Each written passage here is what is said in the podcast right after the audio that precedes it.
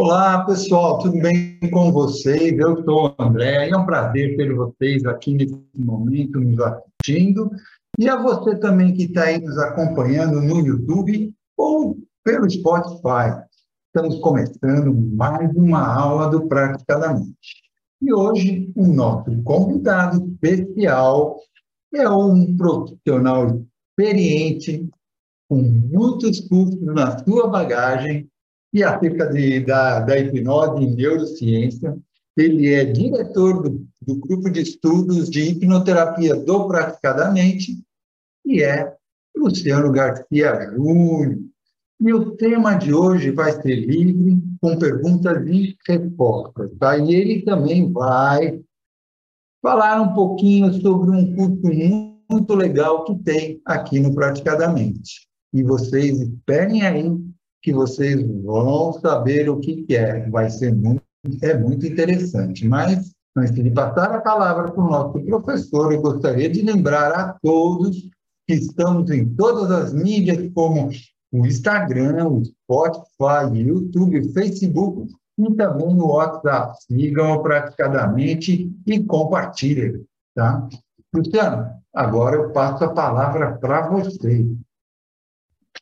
Show de bola. Bom, para quem está aqui ao vivo, uma ótima noite. Espero que todo mundo esteja incrivelmente bem.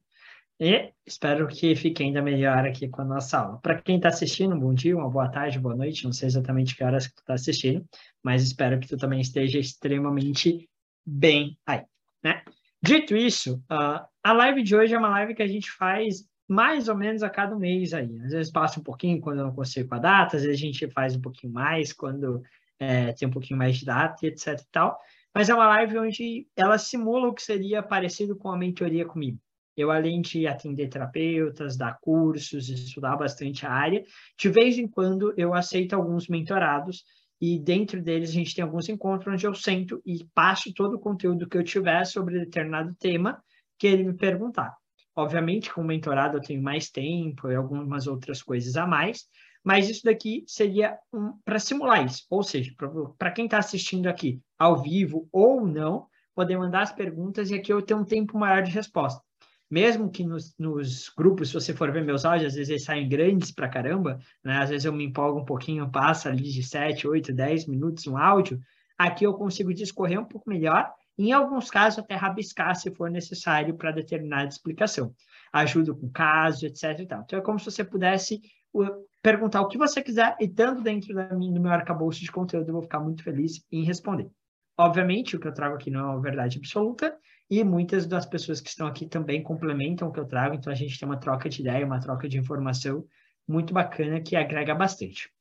Como eu sempre falo, eu gosto muito de falar. Sendo assim, se caso por um acaso vocês ficarem tímidos e não trouxerem perguntas, eu vou falar o que eu quero. O que eu quero não necessariamente é o que vocês querem, o que vocês precisam. Por isso, eu sempre incentivo quem está aqui trazer as perguntas, porque eu consigo trazer o tema relacionado àquelas necessidades de vocês. Senão eu começo a falar aqui sobre filosofia, porque eu estou estudando filosofia, e não vai ter importância grande, talvez, para vocês, quanto teria, tão grande quanto teria é, um outro tema que vocês trouxessem. Dito isso, abram microfones, levantem mãozinhas, mandem na caixinha de perguntas. O importante é fazer perguntas, certo? A Lilian levantou a mão. Tem uma colocação, uma pergunta? O que, que manda, Lilian? É, o que acontece? É, nós temos um grupo lá de WhatsApp, de vez em quando tem umas perguntas e tem umas, é, é, umas uns esclarecimentos, exemplos muito interessantes no grupo. E é, eu achei bem interessante essa semana o tema que foi uma pessoa fez uma pergunta com relação a curso e foi cada um expôs a sua a sua percepção do que, dos cursos que tem, de valores que tem, né? E é, eu gostei muito é, do que você falou também, né? A Gi também colocou bem explicado, porque quem está começando agora, ou até mesmo quem já está é, fazendo o curso, é, faz, estudando, é, até trabalhando, né, que a gente está sempre se atualizando, a gente está sempre pensando se vale ou não vale a pena fazer determinado curso.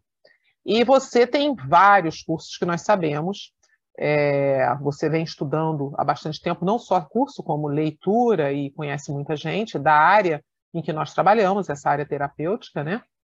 E aí eu gostaria é, de que você colocasse a sua percepção com relação a fazer determinados cursos, porque é, eu também, eu, às vezes, eu fico em dúvida se faço ou não faço determinados cursos, se vale a pena ou não vale, é, é, pra, ou por causa do valor, ou porque tem gente que fala mal, tem gente que fala bem, né?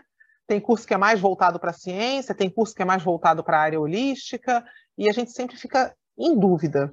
É, qual o parâmetro que você normalmente é, é, faz você escolher se faz ou não faz um curso? Você tem uma, uma metodologia? Né? Inclusive, é, é, nós temos o mente é, o próprio mente terapêutica, né? Que aqui no curso que foi justamente pensando nisso. Eu lembro que na época que foi feito, foi pensando nas pessoas que já começaram e não sabem como trabalhar ou como agir, né? É um curso mais para quem já, já já fez alguma aula de hipnose, hipnoterapia ou algo assim, né, para atendimento. Aí eu gostaria de saber. Vamos lá. Uh, parâmetros meus, Luciano, nenhum. Se eu estou com vontade ou não de fazer. Ponto. Eu não tenho muito parâmetro para curso, porque assim, se você abrir minha Hotmart, minha Monetize, minha Eduz, meus cartões de crédito, uh, coisa, você só vai ver fatura de curso. Eu gostei de um tema, eu achei um tema legal, eu vou comprar um curso ou vários, dependendo, e vou fazer. Por exemplo, eu conheci a logoterapia, achei interessante, vi dois vídeos a respeito, comprei um livro e falei, gostei. Abri o primeiro curso que estava vendendo que eu achei ok, eu comprei. Paguei acho que 2.500, 3.000 reais no curso, algo assim. Fui lá e comprei. Então, não necessariamente eu tenho um grande parâmetro. Só que tem um porquê. Primeiro, é, eu hoje vivo da terapia e consigo ter uma receita bacana que banque isso. Então, lá no começo, obviamente, eu não saía comprando um curso de 3 mil reais assim por, por comprar. É, eu tinha que analisar um pouquinho mais. Segundo ponto, eu, Luciano, gosto muito do meu tempo. E aí, se fosse para te indicar o comprar ou não comprar o curso, a primeira coisa que eu te falo é assim, ó, todo conhecimento, basicamente, tu vai achar na internet. Fácil ou difícil, organizado ou bagunçado, simplificado ou não, é, com metodologia ou não, mas tu vai achar. Nem que seja por artigo científico. Tá, eu quero estudar neurociência. Tu consegue estudar neurociência só através de artigo científico. Obviamente, tu vai ter um trabalho gigantesco. Vai, dar, vai ser difícil, porque vai ter coisas que vão estar com nomenclaturas, com explicações muito complexas, que vai ser difícil de você entender. Um curso sobre isso talvez seja mais simples. Mas tudo isso vai demandar muito esforço e muito tempo. Eu, Luciano, apesar de ser novo, gosto muito do meu tempo e quero perder o mínimo de tempo possível para adquirir conhecimento, para que eu possa adquirir o máximo de conhecimento possível. E para mim, os cursos são uma dessas formas. Então, eu busco curso para tudo, tá? Quis aprender marketing, comprei uma cacetada de cursos de marketing de várias áreas. Quis aprender sobre hipnose, cara, eu zerei. Hipnose foi o ramo assim que eu mais zerei. Hipnose e hipnoterapia, eu fui zerando assim, ó. O que apareceu, eu comprava. Eu não, sabia, não queria saber se era bom ou ruim, porque eu tinha uma meta de ter, de ter a maioria dos cursos ou todos os cursos. A época que eu estava fazendo com mais intensidade, eu acho que eu tive todos. Tá? Hoje em dia pode ser que tenha lançado alguns aí que eu não estou acompanhando tanto. É, mas porque eu tinha o intuito de falar assim, cara, o que falarem desse tema, eu quero saber. Minimamente. Então eu tinha essa vontade e fiz isso. Obviamente, eu não indico ninguém comprar curso igual eu, sem critério nenhum. Tá? Existem alguns critérios que eu indico. Primeiro critério, é, o valor monetário de custo daquele curso, é, o preço dele financeiro, é menor do que o preço de esforço para tu adquirir aquele conhecimento? Por exemplo, é, eu sempre gosto de indicar um curso de neurociência. Cara, não ganho nada disso, queria ganhar, mas também acho que eu não ganharia porque o curso já é barato demais. É o curso da Carla Tipo. Eu não indico online. Online eu acho ela muito quadradona, explicando, muito formal, não fica legal. Mas se tu tiver a oportunidade de ir no presencial, que é em São Paulo, acho que são dois ou três dias de curso, eu não me lembro agora, se não me engano, dois dias inteiros de curso, ela ensina toda a base da neurociência. Não é focado em comportamento, nada, é neurociência, desde neurônio até, até sinapses e tudo mais. Ela vai te ensinar tudo que está englobando a base da neurociência. É, Carla Tipo, isso. É, ela tem um livro dela também que é bem legal, um pouquinho chato a leitura, um pouquinho complexo, porque ela também escreve muito formal, é diferente da dando aula presencial. Mas o, o livro dela também é bem legal, que é eu acho que uma via a neurociência, uma via rápida pelo cérebro, alguma coisa assim. Depois eu posso procurar ele aqui na estante e mostrar para vocês. Então, uh, o curso dela é barato, eu acho que é tipo 600 reais, dois dias presencial, pelo conteúdo é tipo baratíssimo, visto que se você pegar um livro de neurociência, que é, é os princípios da neurociência, acho que só o livro custa uns 350 reais, entendeu? E ela ensina basicamente quase tudo que tem naquele livro, de uma forma muito mais didática, explicada no tempo e em dois dias. Então, é um curso baratíssimo. Então, dificilmente, se você comparar o teu esforço para adquirir aquele conhecimento organizado e o valor do curso, dificilmente o valor vai ser maior do que o teu esforço. Entretanto, existem outros cursos que, para você, talvez seja muito maior. Por exemplo, teve uma época da minha vida que 8, 10 mil reais no curso era um esforço muito grande para eu pagar. E por muitas vezes o esforço de estudar era menor. Hoje é um pouco diferente, então eu opto por pagar. Para você, eu não sei qual, como está essa fase. Pagar 10 mil é pouco ou é muito esforço para ti? É mais esforço do que você teria para pegar aquilo organizado? Sim, não. E aí, com base nisso, tu vai decidir. Segundo, é, o que tu gosta, se você quer aquele conteúdo, quanto tu quer. Porque vamos supor, ah, pô, eu adoraria fazer uma, estudar é, filosofia, mas não é algo que eu estou com uma sedento por aprender. E é uma coisa que de vez em quando eu gosto, eu gosto de escutar palestra, Clóvis de Barros, tudo quanto é, é filósofo atual aí eu gosto de escutar, mas não é uma coisa que eu faço assim, putz, eu preciso disso. Então não é uma coisa que eu compro curso. Para você, tu precisa disso ou tu tem curiosidade? Se tiver curiosidade, vai aos poucos estudando, começa com cursos mais básicos. Ah, não, é algo que eu realmente vou usar. É algo que é para o meu trabalho, para o meu desenvolvimento, assim. Então, cara, já vai direto para o curso, isso vai agregar mais valor se tu gosta do professor ou não, se tu tem acesso ao professor ou não, e assim por diante, tá? Então, tem, tem uma série de fatores que tu pode organizar, e isso eu acredito que é muito pessoal. Via de regra, para mim, todo conhecimento é válido. E todo conhecimento tem um preço, um valor muito maior do que o preço que é cobrado para ter ele, tá? Porque aquele preço engloba muito mais do que só você estar tá numa sala de aula. Engloba a experiência do professor, material didático e tudo mais ali. Então, tem muitos cursos que vale a pena. Ô, Luciano, eu acho. Eu, fiz, eu vou te falar. interromper só um minutinho. Eu acho assim que é, eu confesso que eu dou mais ouvido a uma pessoa que fez o curso ou conhece de alguma forma sobre o curso, quando ela emite uma opinião, do que uma pessoa que nunca viu ou só ouviu falar. É, por isso que assim, eu, assim, eu, eu, eu tenho como base uh, a, ouvir, dar ouvido mais às pessoas que conheceram, né? Porque você discutir um assunto e falar com uma pessoa que já leu, já estudou, ou, ou, ouviu aquilo, é diferente você falar com uma pessoa que ela ouviu falar ou acha, entendeu?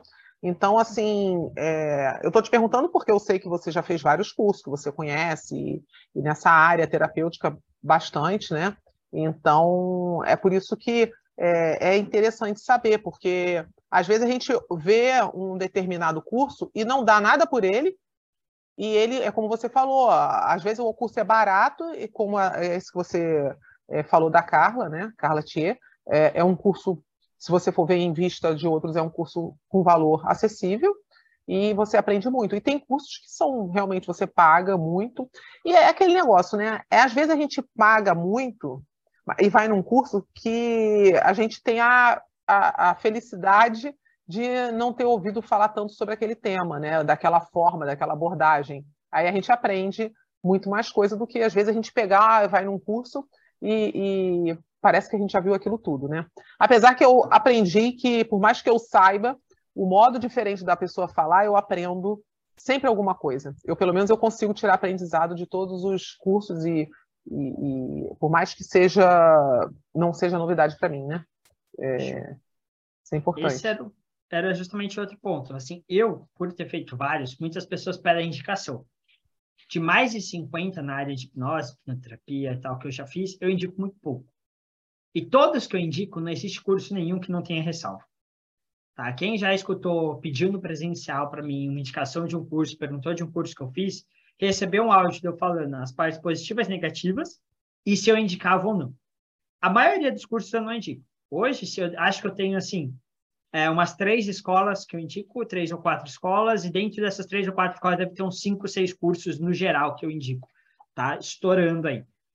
É, então, eu indico muito pouco.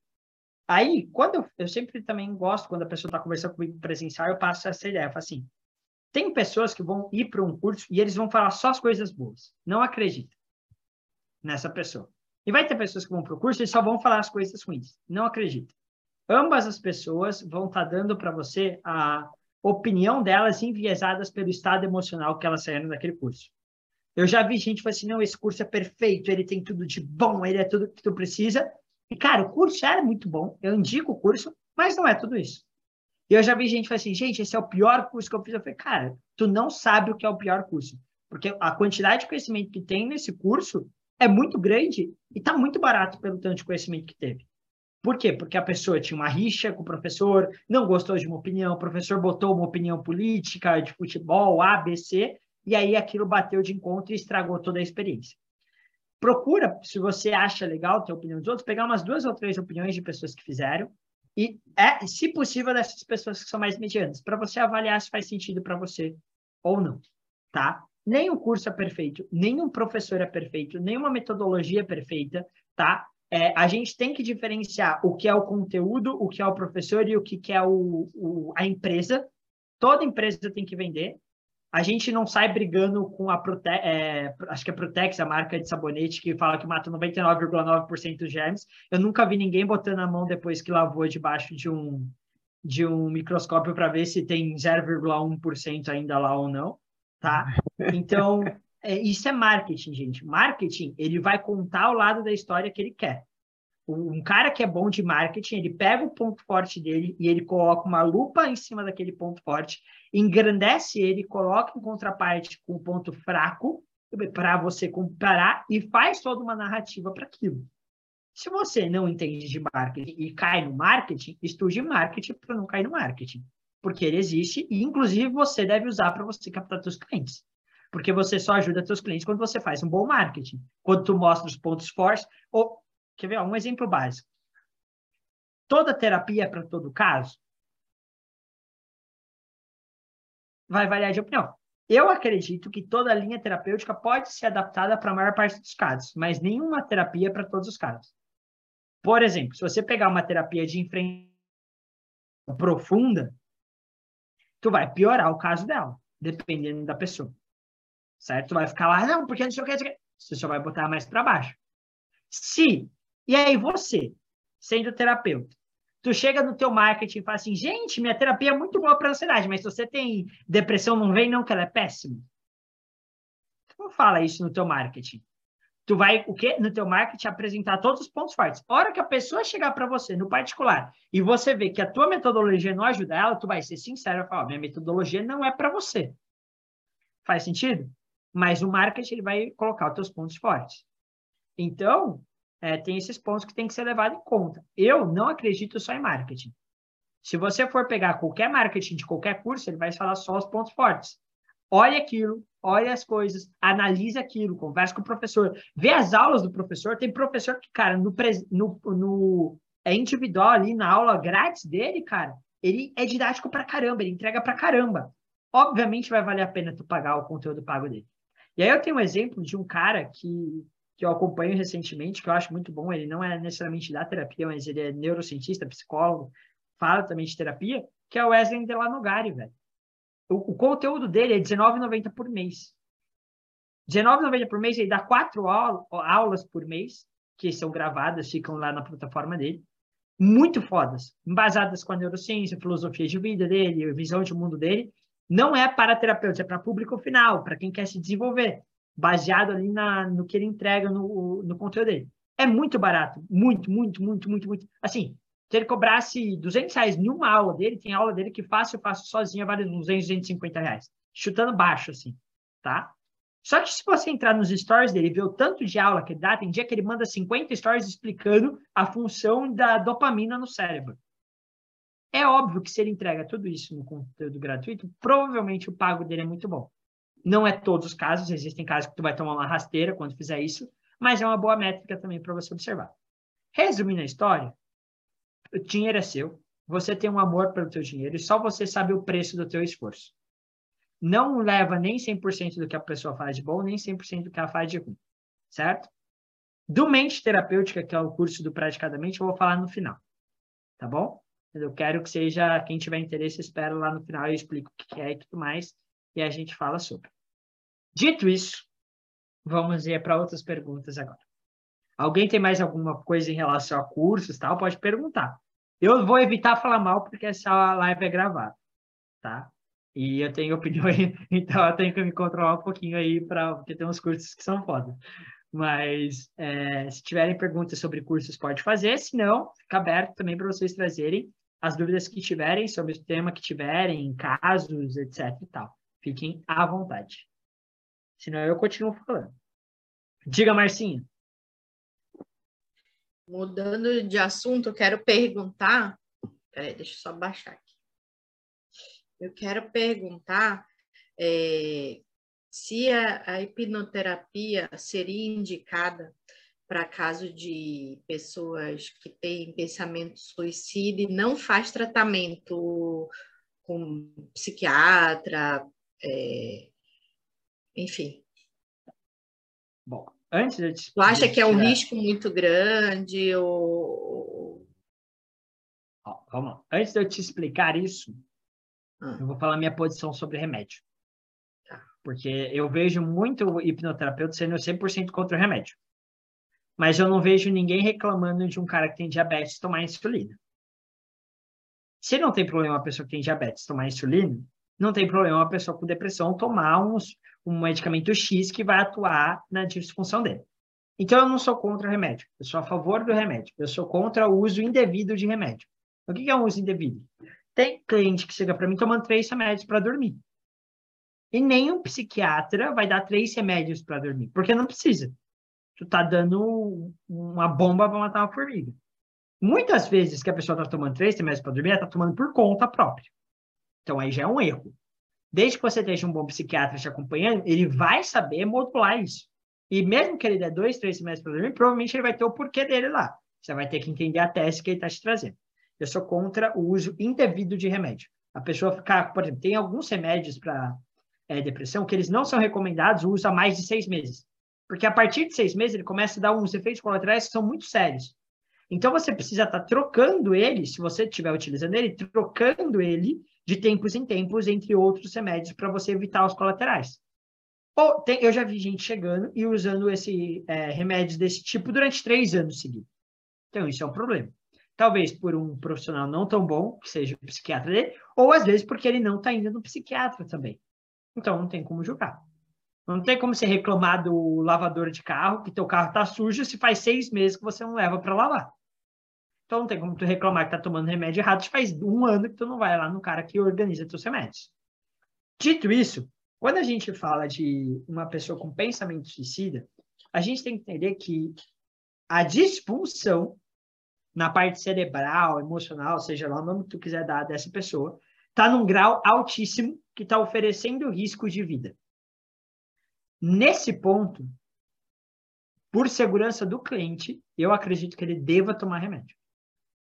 Dependendo do caso, passar pelo menos o início do tratamento acompanhado com alguém ali, não, não ficar sozinho muito tempo, ter alguém por perto ali. Por quê? Uma pessoa nessa situação, ela não está enxergando a realidade como é. Ela não está interpretando a realidade como é. Fazendo com que ela é, olhe para o mundo e enxergue problemas muito maiores e, e como se ela fosse pequena demais para lidar com aquilo.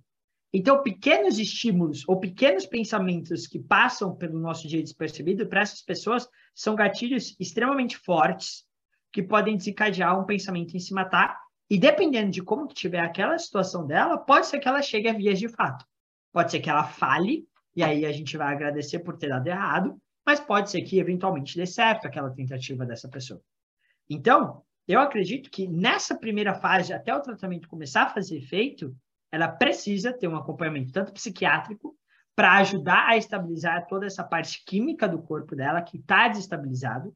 Afinal de contas, a gente fala de emoção, fala de uma cacetada de coisas, a gente tem que lembrar que tudo isso daí faz parte da fisiologia da pessoa. Então, o que a gente chama de medo, raiva, a alegria, a tristeza, tem uma reação química sendo gerada internamente na pessoa para que aquilo exista. Então a gente tem que controlar isso com medicamento. E também, em alguns casos, tem um acompanhamento. Então, pô, a pessoa fala assim, cara, eu, tô, eu vou me matar hoje. Ela não vai sair do meu consultório desacompanhada. Vai ter que ter alguém ali para acompanhar ela e ficar com ela até ela se acalmar. É necessário, tá? Então, isso é minha visão. Agora, a hipnoterapia é uma boa abordagem ou não para isso vai depender da tua linha terapêutica. Por quê? A hipnoterapia é hipnose mais uma terapia. Eu posso chamar de hipnoterapia alguém que faz hipnose, é, usa a hipnose dentro do processo de psicanálise? Posso. Alguém que usa hipnose dentro de um processo de terapia cognitiva comportamental? Posso. Alguém que é behaviorismo? Posso. Alguém que é da Gestalt? Posso. Alguém que é da logoterapia? Posso. Juntou hipnose com qualquer coisa, vira hipnoterapia. Então, eu indico uma abordagem que seja focada na resolução. Existe hoje é, abordagens que são chamadas de padrão ouro. Eu não me recordo, mas eu, eu tenho quase certeza que é a DBT. É a terapia cognitiva comportamental, a variante da terapia cognitiva comportamental, que é, é dialética alguma coisa, que é, eu não lembro certinho o nome, mas é DBT a, coisa. Se eu não me engano, ela é o padrão ouro para pensamento suicida. O que, que é uma terapia padrão ouro? Terapia padrão ouro é aquela terapia que, dentro dos estudos científicos, se mostra mais eficiente na maioria dos casos daquele sintoma. Então, todos os estudos que a gente fez querendo trabalhar alguém que tinha depressão com tantas linhas terapêuticas, essa foi a que se sobressaiu, então ela se torna padrão ouro.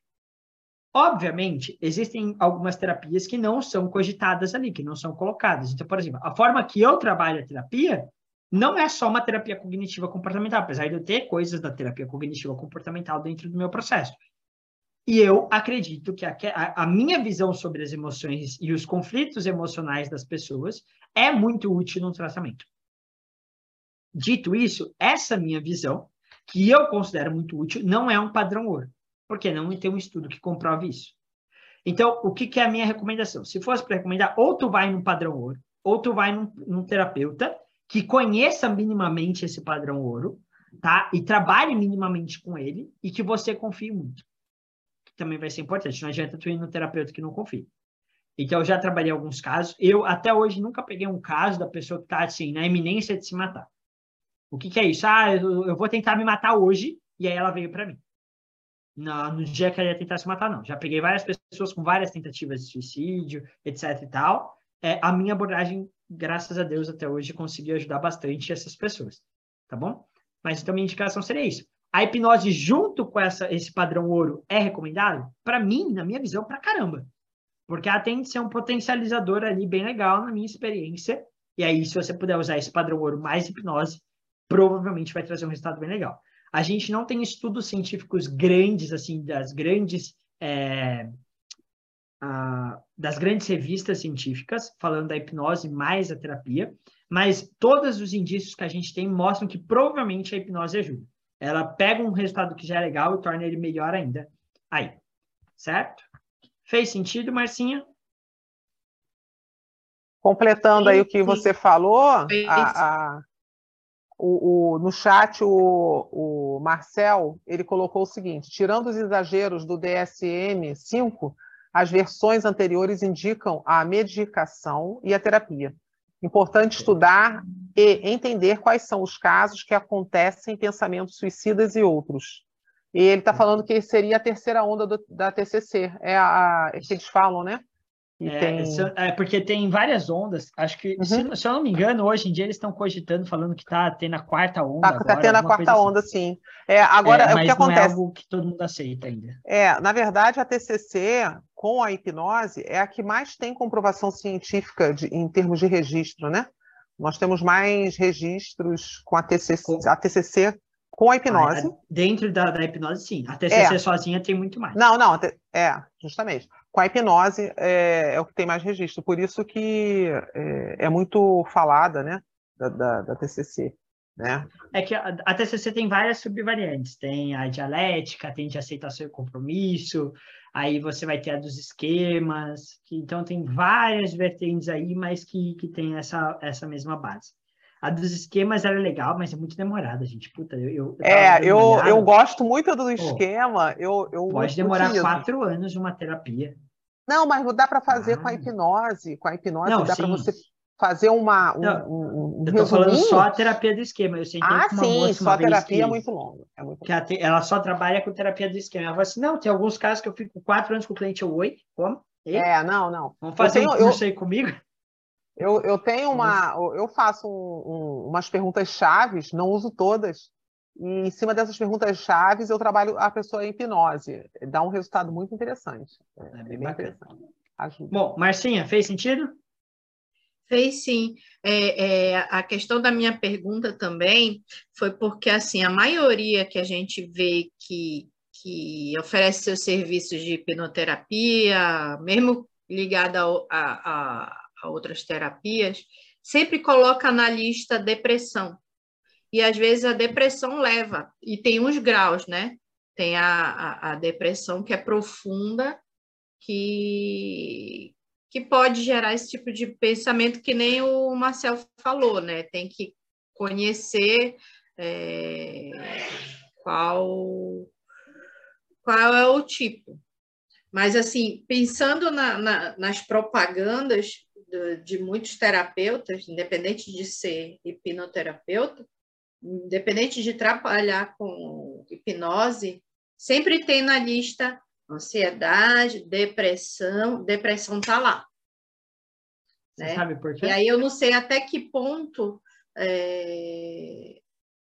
pode ajudar, nem que seja para iniciar um outro tipo de tratamento, entendeu? Ou, enfim, deu para entender? Deu, deu. Você sabe por que a maioria dos terapeutas, quando acaba de sair da formação, bota tudo isso daí porque trabalha com tudo isso? Ou não? Não faz nem ideia. Porque o professor fala que resolve. Só por isso.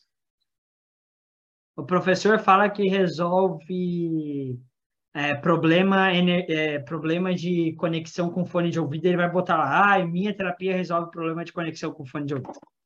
Ponto. A pessoa não sabe. A maioria dos cursos, é, eles não, assim, eu acho que são poucos cursos que vão conseguir ter carga horária para aprofundar nesses temas. Eu acredito que cabe ao a, a pessoa que está estudando aprofundar. Mas eu não vou nem dizer profundo. São poucos cursos que dão a base do que, que é um transtorno. A base do que, que é uma ansiedade, a base do que, que é depressão, a base do que, que é isso, a base do que, que é uma. O cara, às vezes não precisa ser essas coisas pontuais, mas, por exemplo, assim, o que, que é um quadro de vitimização? O que é um quadro de procrastinação? O que, que é um quadro? Porque, assim, isso é básico. Procrastinação vai estar dentro de depressão, vai estar dentro de ansiedade, vai estar dentro de um monte, vai estar dentro de uma, uma pessoa que tem compulsão alimentar, porque se tu entender a fundo. Então, às vezes, um curso trazia a base. São pouquíssimos cursos que dão. Primeiro, porque é muito difícil ter isso, tá? Inclusive, a questão neurobiológica, eu acho que eu, eu vi em um curso até hoje só. Até o curso que eu dou, eu não dou essa parte, porque é muito densa e não necessariamente ajuda a pessoa no tratamento, mas é uma coisa que, por exemplo, eu acredito que é muito legal os terapeutas saberem, tá? Então, tem várias coisas nesse sentido aí. Show?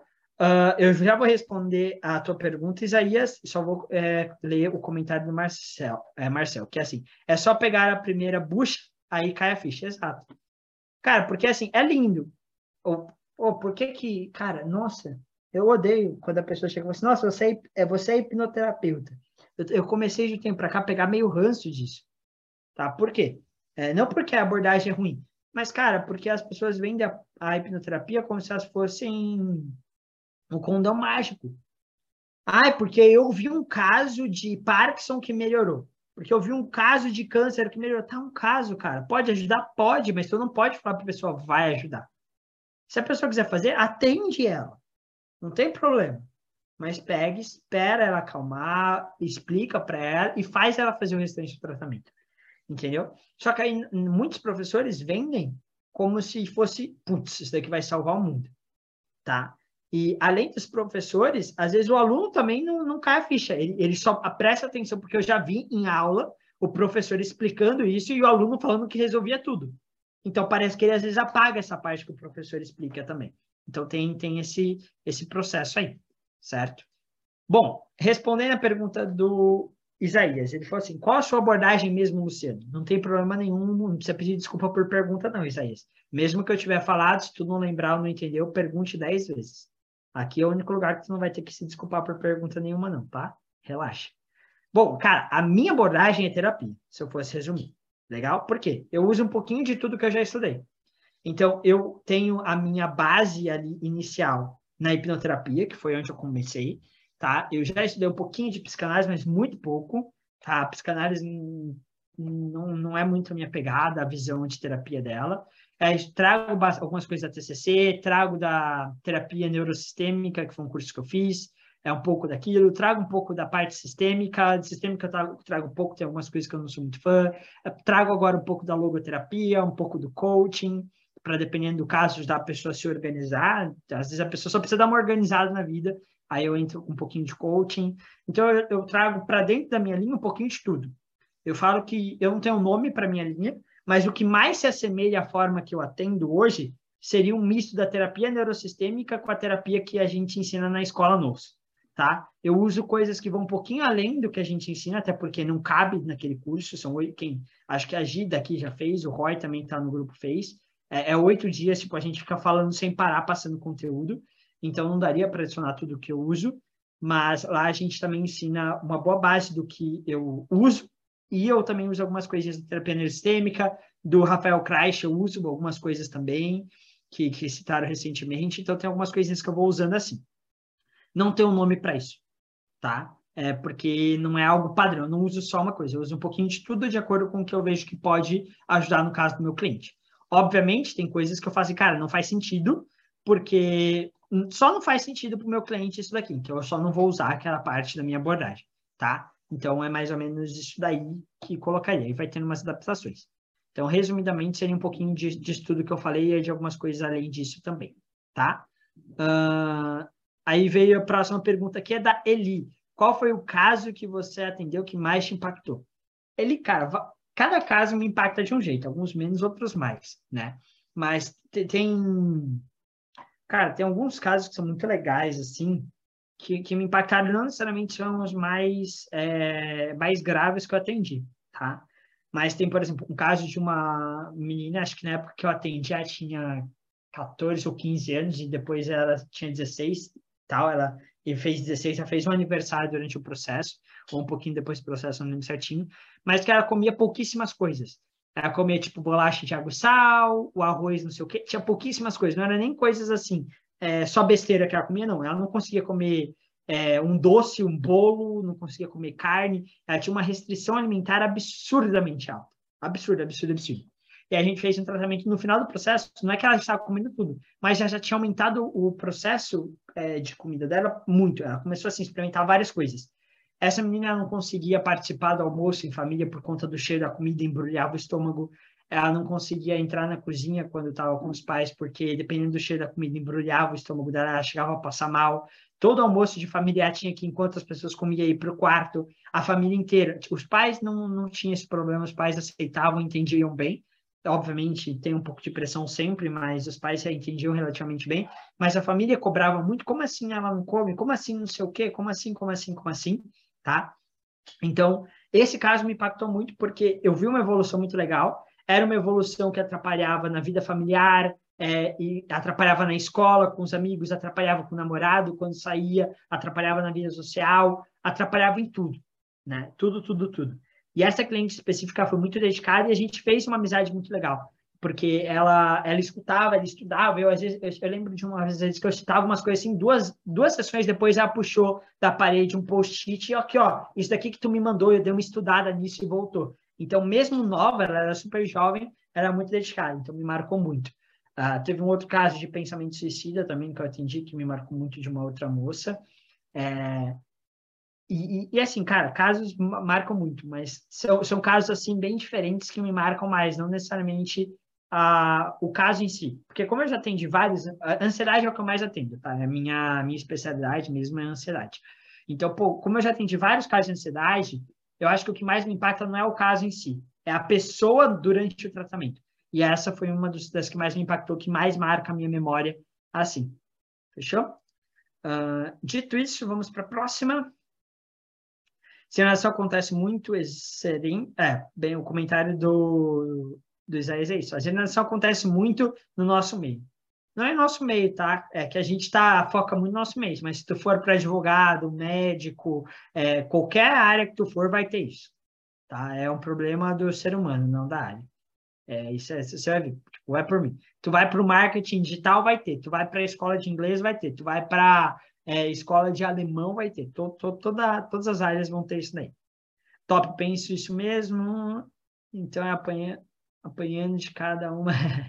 isso. É apanhado de cada uma, Isaías. Eu vou pegando aquilo que eu gosto de cada uma, juntando e conectando. Então, por exemplo, tem um curso que eu fiz que eu super indico ele, mas eu não acredito que durante o curso você recebe muito conteúdo muito bom, mas você não necessariamente recebe a forma de aplicação daquele conteúdo. Tá? Isso é, um, é uma crítica que eu faço a esse curso. Quem já fez o curso aí vai pescar aqui que eu tô, de qual curso que eu estou falando. Uh, esse curso em específico, apesar de indicar, eu tenho essa contraindicação dele, mas, por exemplo, tem várias ferramentas que eu uso muito no meu atendimento que veio dele. Porque, graças à minha experiência, eu peguei aquele conteúdo e adaptei para minha terapia. Então, eu, eu pego isso. Se você for um marinheiro de primeira viagem e for fazer esse curso, provavelmente tu não vai ter essa sacada, entendeu? Mas eu vou pegando um pouquinho dali e um pouquinho de cada uma das coisas que eu já estudei até hoje, certo? Uh, perfeito. Deixa eu ver a próxima pergunta. Nossa, vamos lá. Uh, já fiz isso falando é, que sou, na faculdade, a favor uh, de saber um pouco mais de cada abordagem para termos alternativas deixa eu ver. Hum... É, tá. Calma. Perfeito. O Isaías trouxe aqui que ele meio que levou para a faculdade esse pedido, tá? É, para poder é, saber um pouco mais, saber um pouquinho como coisas, mas pelo que ele falou aqui, acredito que não tenha sido muito bem aceito e até criticado, tá? Foi terapia, é, foi é, faculdade de psicologia, Isaías? Manda aí para mim. Provavelmente. Provavelmente, é. lá, foi. é bem a cara, né? É. Gente, a psicologia tem um pequeno, grande problema. É, os professores. Por quê? A, a, psicologia no Brasil, ela endeusa muito a psicanálise. Tá? Psicanálise, vou tomar até cuidado, porque se tiver algum psicanalista aí é capaz de me xingar. A psicanálise é uma coisa muito legal, tem vários princípios muito bacanas. Freud foi um gênio de ter conseguido criar isso e deu abertura para muita coisa a partir disso, tá? Mas a psicanálise em si, ela não é científica. Tá? Não é. É diferente da terapia cognitiva comportamental. A psicanálise é meio que uma filosofia de como que Freud enxergava o, o, o ser humano e como que ele enxergava os problemas humanos e como que ele acreditava aquilo, tá? Tanto que existem alguns estudos que mostram que você pegar uma pessoa que tem um problema X e fazer dois anos de terapia com ela, ou pegar uma pessoa que tem um problema X, deixar dois anos parado, sem fazer nada, e só viver na vida, depois de dois anos o resultado é praticamente o mesmo. Então, provavelmente, a, a, psicanálise em si, ela tem um respaldo, uma ajudinha ali e tal, em conforto, mas não na evolução do processo. É, e qual que é o grande problema da psicanálise? Ela não é ela em si, porque você estudar ela, cara, para mim, eu acredito que ela tem que estar na grade ali, o mínimo dela, para um psicólogo entender, porque ela é a base da psicologia moderna. Todas as, as abordagens que vieram depois beberam de alguma forma daquela fonte porque ela foi, se não me falha a memória, a primeira abordagem que quis organizar uma forma, um pensamento, para olhar para o ser humano, entender o problema dele e tentar solucionar. E, e essa visão depois foi sendo usada por vários outros para surgir várias outras é, terapias. Só que quando você vai pegar professores que falam disso, qual que é o grande problema? Eles olham e falam assim, não, só psicanálise está certo.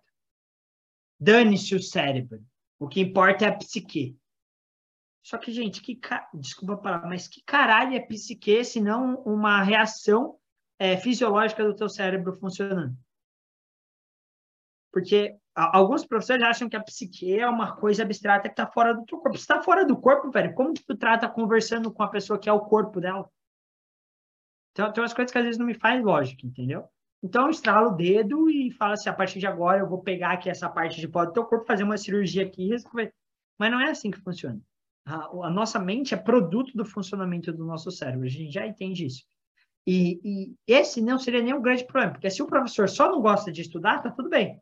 Só que além de não gostar de estudar, ele meio que quer doutrinar o aluno a pensar igual a ele e, e, e abandonar o resto. Então, por exemplo, eu já escutei de alguns colegas que fazem que assim, o professor de psicanálise, a gente fala assim, ah, daqui a pouco vocês vão ter aula de, de terapia cognitiva comportamental, pode dormir, nem precisa vir para essa aula, isso daí é tudo bobagem, esse negócio de ciência. A gente fala de psique aqui. Ciência não importa. Então, cara, não é assim. A gente hoje tem conteúdo científico suficiente para entender que a, o nosso corpo e a nossa mente são a mesma coisa. A nossa mente é produto de um funcionamento de uma parcela do nosso cérebro entendeu? Porque tem uma parte dele ali que nem vai estar envolvida na mente. Você não está controlando e você não tem muita consciência de quantas vezes teu coração está batendo por minuto, mas ele está batendo. Tira o teu cérebro da jogada para saber se seu coração continua batendo muito tempo, entendeu? Então você tem todo esse processo. Obviamente, não são todos os professores. Existem professores que são legais, e, mas quem quer encarar uma visão mais científica tende a sofrer bastante, ainda mais se tu for para a área pública tá? Visto de regra aí que os, os relatos que eu já ouvi da parte pública é um pouquinho pior do que do particular, tá? Mas existem alguma, alguns professores que são muito legais e vão trazer esse embasamento. Porém, ele nunca vai conseguir trazer todo esse embasamento para você. Por quê? Porque não está na grade curricular. Como que um professor vai uh, colocar lá? Como que funciona a neurobiologia da depressão se não está na grade curricular? Então, a gente precisaria ter essa revisão. Porém, se você tem um professor que te incentiva e apresenta o básico disso, provavelmente você vai se sentir motivado a buscar isso fora e vai aprender, né? Então, o bom terapeuta não é feito dentro da faculdade, é feito fora da faculdade. Ele só tem um estímulo interno ali na faculdade. Certo? Dito isso, já me alonguei um pouquinho demais. Vamos para o próximo. Marcinha mandou assim: Você já trabalhou com pessoas com problema de identidade, seja sexual ou pessoal? Há quem vive como. Uh, há quem vive uma mentira é, para se encaixar ao meio e perde o contato consigo mesmo. Marcinha, de, a parte sexual não. Eu trabalhei muito pouco casos relacionados à sexualidade como um todo, eu trabalhei poucos casos, tá? É, mas, assim, acho que dentro desses casos, mais de ejaculação precoce, mas que foge total da tua pergunta. Foi um os que eu mais tratei, assim, mas também não foram muitas quantidades comparado ao restante.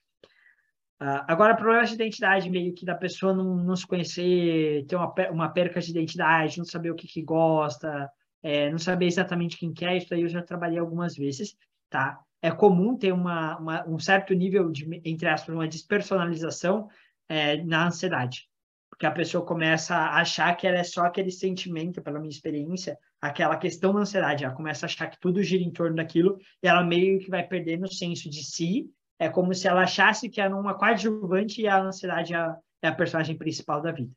Então, nesse quesito eu já trabalhei, tá? A parte sexual não.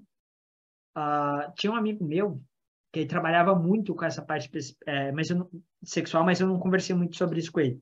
Porque ele tinha feito, ele é homossexual tal, e ele tinha feito todo esse trabalho consigo mesmo para superar várias coisas.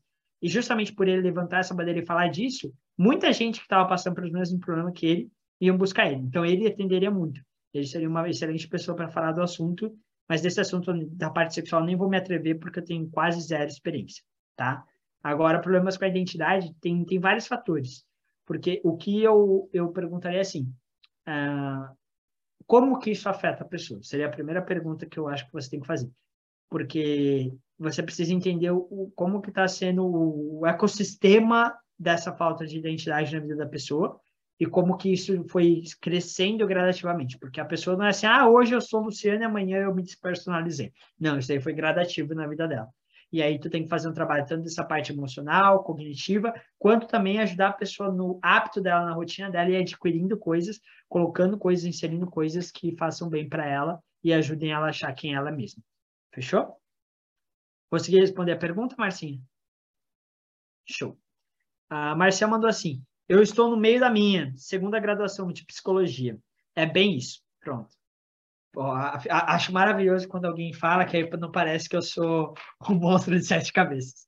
Gente, eu falo disso, eu não faço psicologia, não estudo psicologia, não sou formado em psicologia, mas tenho vários amigos que são, tá? E acompanho alguns psicólogos. E, e, assim, todo mundo que, que sai da psicanálise ou foge um pouquinho da psicanálise sofre dentro da faculdade.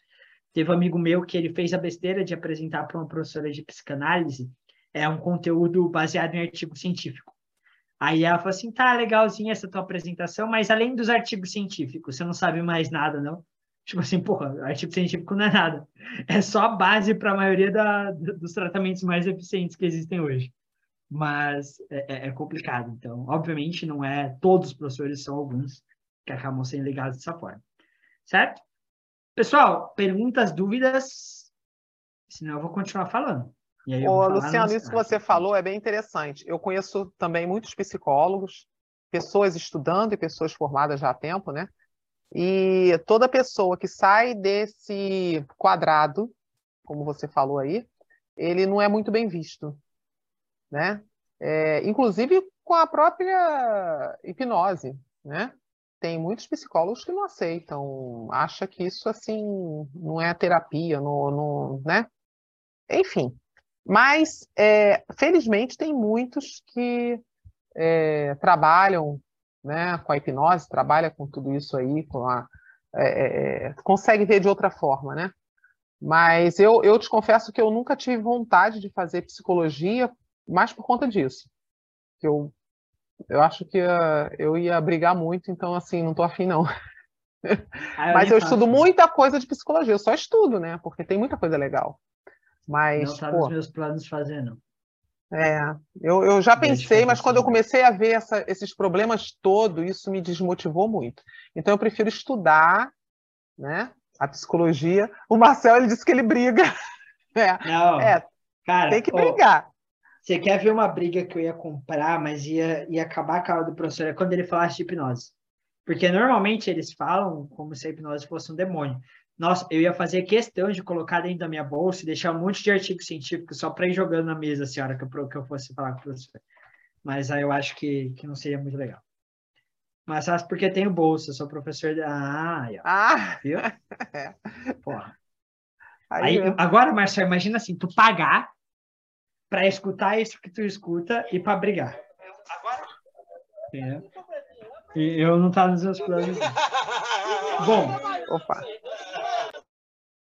Vamos lá. Próxima é. pergunta aqui foi da Marcinha. Marcinha mandou assim: tem como tratar uma parte, é, tem como tratar uma pessoa quando parte da história não quer expor, né? Então, tipo assim, ó, tal. A minha pergunta é assim: depende. Vamos supor que a pessoa está tratando ansiedade, mas ela não quer expor a vida sexual dela. Talvez não seja importante. Agora, vamos supor que a pessoa tem ansiedade, mas ela não quer falar da infância dela. Talvez não seja importante. Agora, vamos supor que a pessoa quer tratar um transtorno pós-traumático, mas ela não quer falar do trauma dela. Aí pode se tornar um empecilho, tá? Eu, Luciano, acredito que você precisa ter um vínculo de, de confiança muito grande, porque eu sei que não é fácil abrir essas coisas. Existem linhas terapêuticas que vão falar que tu não precisa falar do problema para resolver ele. Eu acredito que tu não precisa falar do problema para ter insight sobre ele. Em alguns tipos de problema, tu consegue, sem falar do problema, ter várias ferramentas para lidar sozinho com ele. Mas eu, Luciano, acredito que você só consegue realmente superar o problema quando tu consegue é, não só falar, como trabalhar esse problema, tá? Porque pensa comigo assim, eu tenho um trauma é, de um relacionamento abusivo. Aí eu não consigo falar desse relacionamento abusivo porque me faz muito mal. Se tu não tá conseguindo nem falar dele, quer dizer que tu não superou ele. Faz sentido?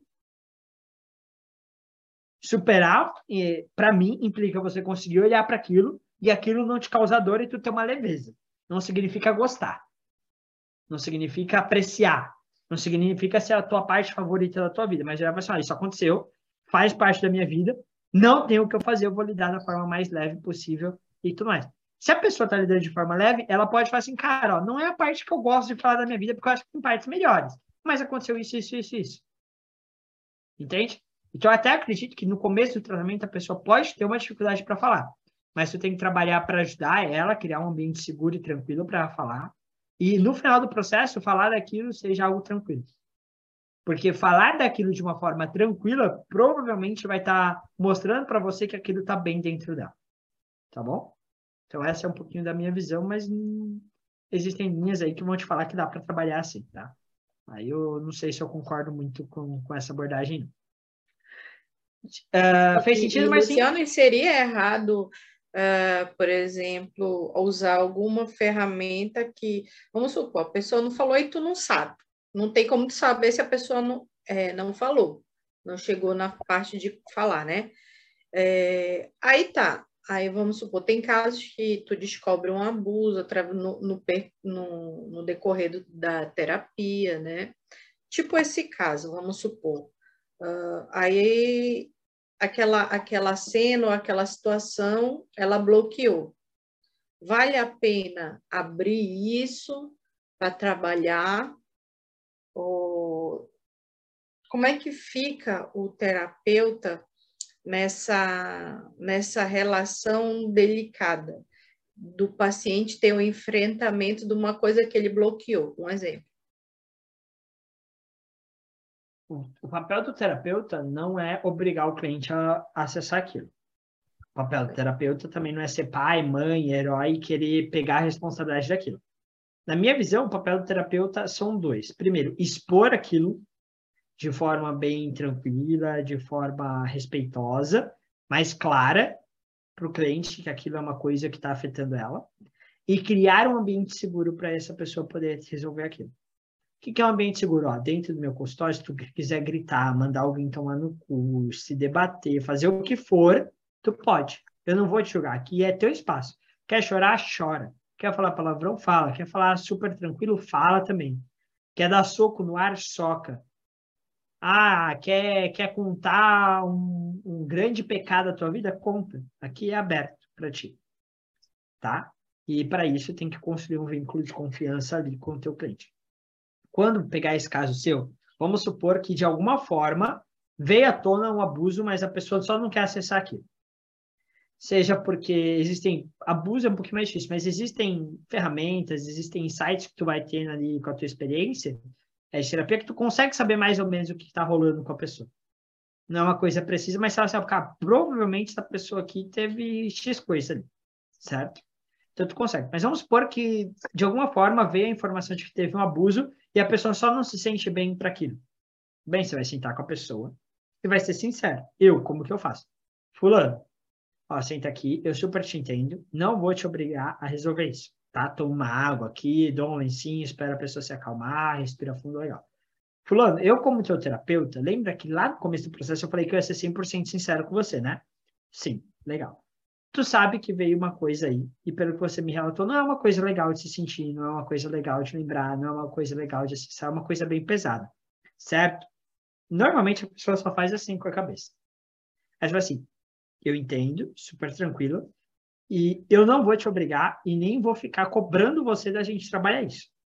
Mas meu papel aqui é te explicar o que, que vai acontecer se a gente trabalhar ou não isso. Eu não consigo te prometer que você vai ter uma melhora 100% se a gente não trabalhar isso. Porque provavelmente, dado o contexto que isso apareceu, isso daí vai estar associado ao teu problema. Isso trouxe aprendizados, comportamentos, questões emocionais ligadas à tua vida que foram crescendo e até hoje que trazem o teu problema X. Certo? Então eu não consigo te prometer que a gente vai ter uma resolução completa do teu caso sem trabalhar isso. O que eu posso te prometer é que se você topar em algum momento trabalhar isso com a minha ajuda, eu vou estar aqui contigo e vou fazer da melhor forma e mais ética possível. Não dá para te prometer que vai ser tranquilo, vai ser doloroso acertar, acessar isso, mas eu te garanto que ao final do processo, isso vai estar muito mais leve do que está agora e não vai te machucar como te machuca agora. Se você topar, o momento em que você quiser, tu vai me falar e a gente vai trabalhar isso. Da melhor forma que puder, porque eu estou junto contigo isso. Fez sentido? Fez. Fulano, faz sentido para você trabalhar agora ou tu não quer trabalhar agora? Muitas pessoas, quando eu falo isso, elas topam trabalhar. Respiram fundo e vão. Às vezes eu vou pausando, eu torno aquilo mais leve possível para a pessoa. Mas já teve caso da pessoa falar assim, não, Luciano, para mim é demais e eu prefiro viver com o meu problema do que trabalhar isso. Ok, tudo bem. É, tua escolha, eu não posso fazer nada. Estou aqui para a hora que tu quiser mudar. E eu trabalho e ajudo para a mente da melhor forma que eu posso ali. Certo? Fez sentido, Marcinha? Show. O Isaías perguntou assim, que dentro do assunto de psicólogo, o que acontece com o psicólogo quando ele não aceita é, trabalhar junto com a ferramenta de hipnose? Ele tem essa escolha, ele como profissional pode escolher isso. Tá? Ele pode escolher não trabalhar com a hipnose, do mesmo jeito que eu posso escolher não trabalhar com a PNL, que eu posso não escolher trabalhar com a psicanálise, com a terapia cognitiva comportamental. É uma escolha de, de abordagem dele e ele não vai sofrer implicância nenhuma com isso. É, o que pode acontecer, ele não vai ter benefícios, que a hipnose tem ainda o processo, ponto, porque ele não vai estar usando do mesmo jeito que eu não tenho benefícios da, sei lá, da gestalt terapia se eu não utilizar a gestalt terapia, certo? Ah, e, além disso, ele pode prejudicar o teu cliente se ele levar a crença dele de, da hipnose para o cliente. Tá? Por quê? É, eu já tive cliente que falou assim: ó, eu vim aqui mesmo que meu, meu psicólogo falou que isso aqui não servia, não, não prestava tal, para eu ver o que, que era. Então, essa crença, se ele colocar no, no é, cliente dele, pode atrapalhar caso esse cliente fosse tirar proveito de um tratamento desse. Tá bom? Então, é isso. Acho que além disso, não tem muita coisa que muda, não. Uh, aí a Marcinha mandou assim: na área não científica, você já é, incluiu no seu trabalho que lhe trouxesse grande parte. Ah, na área não científica, eu pulei o não, perdão. Na área não científica, se eu já estudei alguma coisa que, que fez grande impacto no meu processo. Filosofia. Filosofia é um ótimo exemplo. Filosofia não é ciência, mas ajuda bastante. A própria logoterapia ela não tem base científica forte, ela tem até algumas coisinhas ali, mas ela é algo mais relacionado à parte filosófica também, e eu utilizo e tem umas coisas legais. O questionamento socrático, tá? que é fazer perguntas, apesar de ter comprovação científica, qualquer, qualquer filósofo faz pergunta, então fazer pergunta é a base de um terapeuta, e assim por diante, tá? É, não, não é porque não é científico que não deve ser usado, tem que avaliar para ver se faz sentido, e não comprar a ideia do teu professor, tá? É muito comum um professor te vender uma coisa assim, ó, ó, oh, olha aqui, eu vou te ensinar o magnetismo mental, que é só você fazer duas vezes aqui na, do lado da cabeça da pessoa e você vai mudar todo o sistema, porque tu vai mudar o magnetismo do cérebro dela e ela vai superar aquilo. Aí, tu, aí ele cria um contexto lindo para que ele fale, é isso, é isso. Não. Cara, para, faz sentido? Não faz.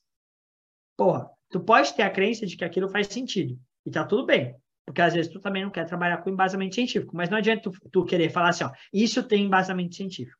Peraí, não tem. Então, por exemplo, tem algumas coisinhas da psicanálise, eu acho que até citei, psicanálise não, perdão, da constelação familiar, acho que na live passada que eu fiz eu citei a minha visão sobre, tem uma coisa na, na constelação familiar que ele divide a pessoa da função. Então, por exemplo, eu falo assim, ó, existe a função pai e a pessoa que te deu a vida, que seria teu pai biológico. Não, não necessariamente o teu pai biológico precisa exercer a função de pai é muito bom quando isso aconteça. Ele faz essa divisão. Então, em muitos tratamentos, eu uso essa divisão para ajudar meu cliente a superar um, um, transtorno. Porra, meu pai morreu cedo, meu pai era muito ausente, meu pai era ruim pra caramba. É, recentemente eu fiz isso com um cliente. É, esse cliente, tipo, é, teve, um pai muito ruim até os, acho que uns 5, 6 anos de idade, e ali por volta dessa idade, o pai morreu. Então era um pai que batia, um pai que, cara, assim, o pai sentava, comia, enquanto ele não tivesse comido o que ele queria, ninguém mais podia comer. Quando ele terminasse de comer, se tivesse comida, o restante dividia. Era tipo isso, nesse nível assim. Então era um pai péssimo. Só que depois o pai morreu e aí sofreu muito e tal. Aí no meio do processo a gente descobriu que assim, o avô, o tio ajudou muito, mesmo quando o pai estava vivo, cuidando, dando respaldo, é, tanto financeiro quanto é, emocional. Depois disso, o tio dele cuidou pra caramba dele. Depois ele teve várias outras pessoas, familiares, amigos, professores, que fizeram esse papel. Aí eu falei assim, ó, tu pode não ter tido um pai ali nos primeiros anos de vida, mas com certeza muitas pessoas exerceram a função de pai, fazendo você chegar até aqui. Cara, a hora que ele conseguiu ter esse olhar, ajudou ele pra caramba a olhar diferente para o pai. E ajudou muito no meu processo de ajudar ele a resolver. Então, isso não é científico, seria o que eu considero uma coisa mais filosófica, mas que tem grande impacto e grande ajuda dentro do processo. Tudo bem? Então, sim, tem coisas não científicas que podem trazer uma grande ajuda. Aí, em seguida, o Isaías perguntou assim: mesmo sabendo que o processo da hipnose seja rápido, Luciano, a hipnose não é rápida, Isaías. A hipnose não trata nada. A hipnose é só uma ferramenta, um processo natural do cérebro. O que vai fazer a pessoa ter uma boa melhora é uma boa, uma boa linha terapêutica. A hipnose vai agilizar e facilitar essa linha terapêutica de acontecer. E provavelmente, se a pessoa critica e não usa, ela não estuda. Tá? É muito comum tu ter acadêmicos de, de psicologia que não estudam, não conhecem e justamente por não conhecer criticam. Ou usam uma base muito antiga para falar, tipo, ah, no livro de Freud, Freud falou que abandonou a hipnose por não ver ela eficiente. Mas nesse mesmo livro, em seguida, o Freud fala que não era um bom hipnotista. E que na visão atual dele ali, a hipnose não colocava. Aí, se você for olhar no contexto histórico, naquela época lá, as pessoas usavam sugestão direta para trabalhar. É tipo eu fazer numa sugestão, de, num palco de entretenimento, eu falo assim, a partir de agora a tua depressão vai embora. E aí não funcionou. Óbvio, isso daí não é terapia, tá? Então, é, a pessoa tem esse direito. E mesmo que a pessoa faça assim, cara, eu estudei hipnose e sei que a hipnose é eficiente e não quero usar, tá tudo bem. Ele pode não usar diretamente, mas provavelmente indiretamente todo mundo, toda a terapia vai usar, tá? Ele não é obrigado, não tem nada que, que coloca. Eu recomendaria que ele estudasse e usasse, porque eu gosto e eu defendo essa bandeira, para mim faz muito sentido. Mas eu entendo quem não atende. Tem ótimos terapeutas que não vão usar também, ou que vão usar de maneiras diferentes da convencional também, tá? Uh, esse pai não morreu, está morando aqui na minha cidade. Olha só. Olha só. Pelo visto, não é um caso isolado. Temos mais espalhados aí por esse mundão. Verdade. Bom, gente, passei até um pouquinho do horário aqui, mas como eu comecei um pouquinho mais tarde, está tranquilo também. Tá? Se tiverem mais perguntas, pode mandar, acho que mais uma ou duas ainda dá tempo de responder. Enquanto eu vou mandando a pergunta, uh, a gente está com uma promoção de final de ano, novembro, promoção, todo mundo faz promoção nessa grande ápice né, de, de descontos, e a gente não é diferente.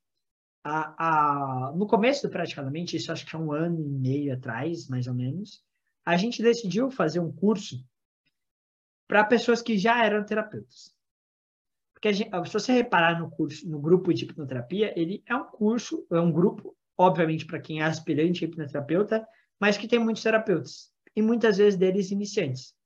Naquela época tinha muitas perguntas muito iniciantes, tá? Tipo assim, ah, eu vou fazer uma anamnese, o que, que eu pergunto? Então, era a base de um processo de atendimento ali. Nessa época, a gente, obviamente, ia ajudando, tanto que hoje essas perguntas são um pouquinho mais frequentes, porque a gente tem esse pessoal que ficou lá, é, de vez em quando aparece, é normal que apareça, está tudo bem aparecer, a gente vai responder do mesmo jeito.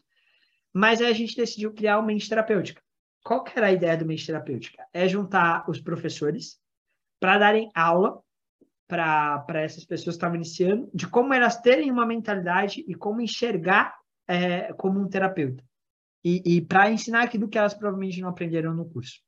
A gente reuniu, eu dei, se não me falha a memória, quatro aulas, sendo três aulas e uma bônus, ou eram quatro aulas e uma bônus, tá? Depois é, eu vou passar o site para vocês poderem dar uma olhadinha certinho. É, a Gisele deu uma aula, a, o Ed, que foi o fundador inicial de todo o grupo, hoje ele não está mais parte por conta de outros processos que ele tem na vida dele, outras prioridades, mas ele também deu aula. A gente teve uh, também o Tiago, que também deu aula, e teve o Heberto também, que deu aula, que são antigos gestores aqui do grupo de, de hipnoterapia. Cada um escolheu um tema que a gente julgava legal e que ajudaria, para vocês terem ideia. A, a, primeira aula, se não me falha a memória, foi eu que dei. Eu falei da diferença de você trabalhar é, a, com, com pessoas e técnicas, que nós não somos aplicadores de técnicas, nós trabalhamos com pessoas.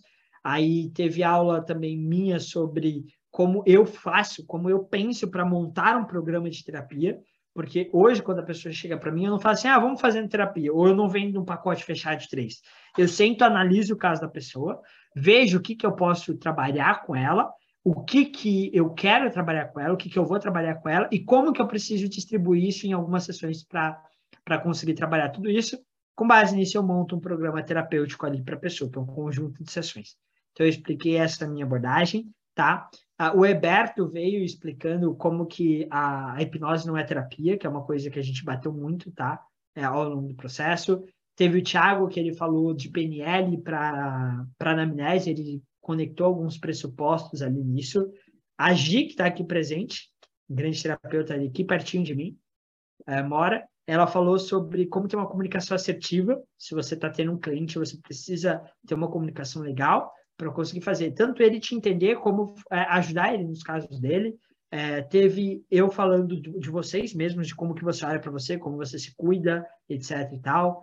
O, o, Ed, ele tinha uma pegada muito de coaching. Ele gostava muito dessa abordagem, tinha estudado muito. E o Ed teve que organizar muito a vida dele. Então, ele, ele fez isso justamente. Como que você sai agora de, com todo esse conhecimento e vai para ação? Como que você se organiza para isso? Então, ele trouxe essa visão. E, por último, teve minha aula bônus, né? que foi uma aula pequenininha, tá? coisa besta, assim, de sete horas dando aula. Foi uma aula bem tranquila, onde eu ensinei várias coisas, mas dentre essas coisas, como que eu fazia o meu processo de venda.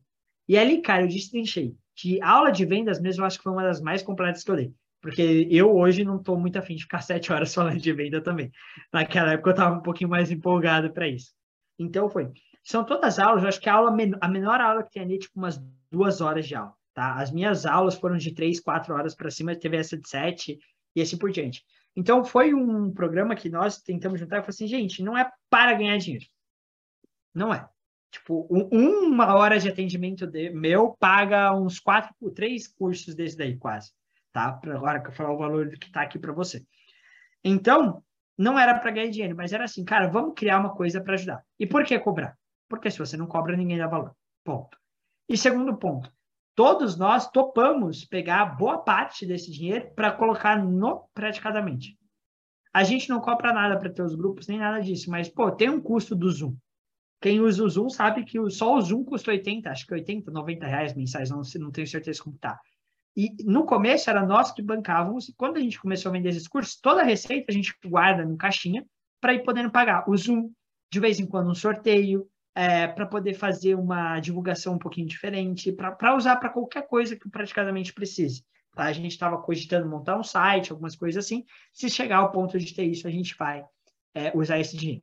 Então, o foco não é ganhar dinheiro, é ajudar a colocar. Obviamente, eu não vou falar para vocês que esse curso foi gravado ontem, porque não foi.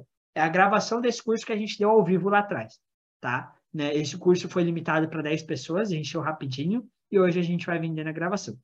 Até agora, todo mundo que fez elogiou. Mas é suspeito, tá? Por quê? Porque ninguém falou nada mal. Então, eu, seria contra-intuitivo eu falar no começo de vocês que todo mundo tem pontos positivos e negativos, e ali, com certeza tem pontos negativos, mas ninguém é, falou esses pontos negativos. E, mas, visto que a proposta do curso é para alguém que já sabe terapia conseguir aplicar aquilo, eu julgo um curso bem legal, bem bacana para isso, tá? Ainda mais pelo preço. O preço normal dele é 497, 500 reais arredondando, aí, certo? Podemos passar duas vezes lá pela Hotmart e tudo mais. Esse é o preço normal dele. Se você for pegar todas as horas, Vamos por assim, se você fosse contratar sete horas minhas para você poder ter só aquela aula de marketing, eu cobro quando tu fecha mais que cinco horas comigo, seis horas, 600 reais a hora aula. Você ia pagar uns 4.800 reais se eu não fiz as contas erradas? Não, um pouco menos, 4.200 reais se eu não fiz as contas erradas. Então, só aquela aula, se você quisesse ter hoje comigo, seria esse valor. Tá? Então, os 500 reais mesmo assim estaria muito barato. Mas, como a gente sempre, todo ano, faz uma promoçãozinha nessa época, a gente topou fazer esse ano de novo. E nessa época do ano, exclusivamente, eu acho que vai até o final do mês, Lívia?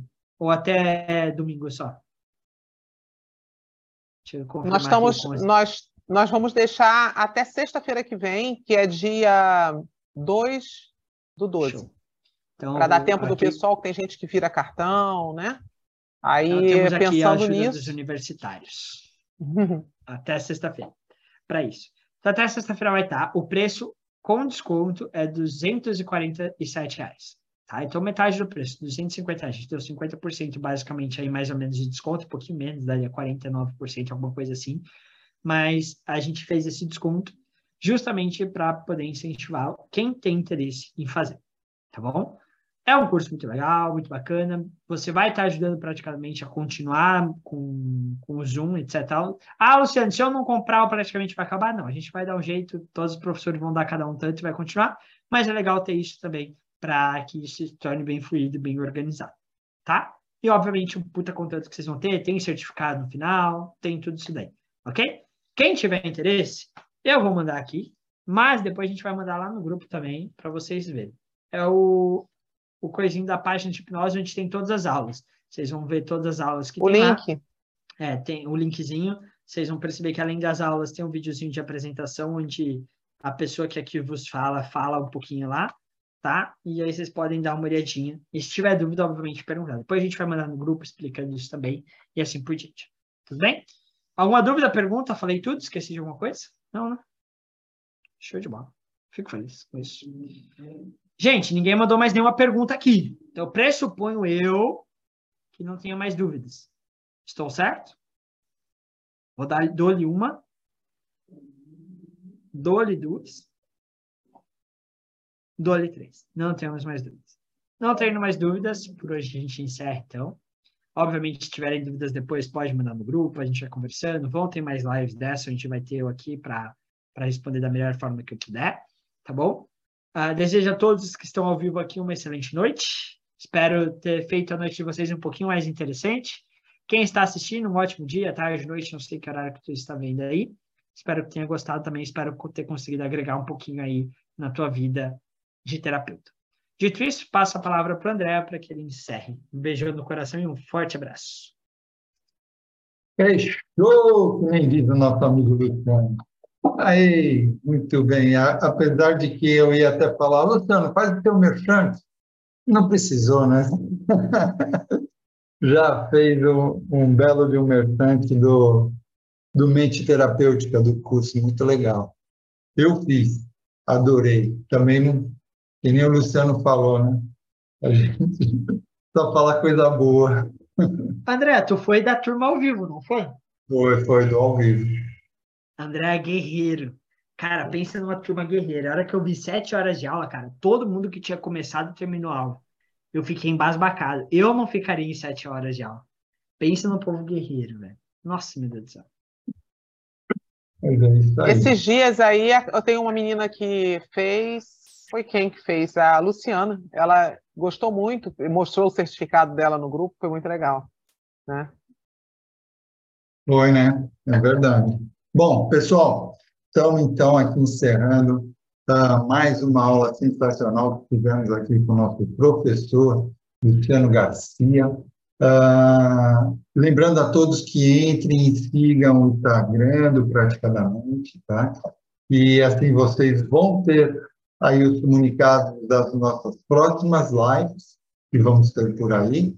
E agora, fechando a nossa live de hoje, a gente agradece imensamente ao nosso professor Luciano Garcia, a todos que estão aqui nos assistindo e a você que está aí uh, nos vendo também no Spotify e a você que está nos assistindo no YouTube já deu seu like?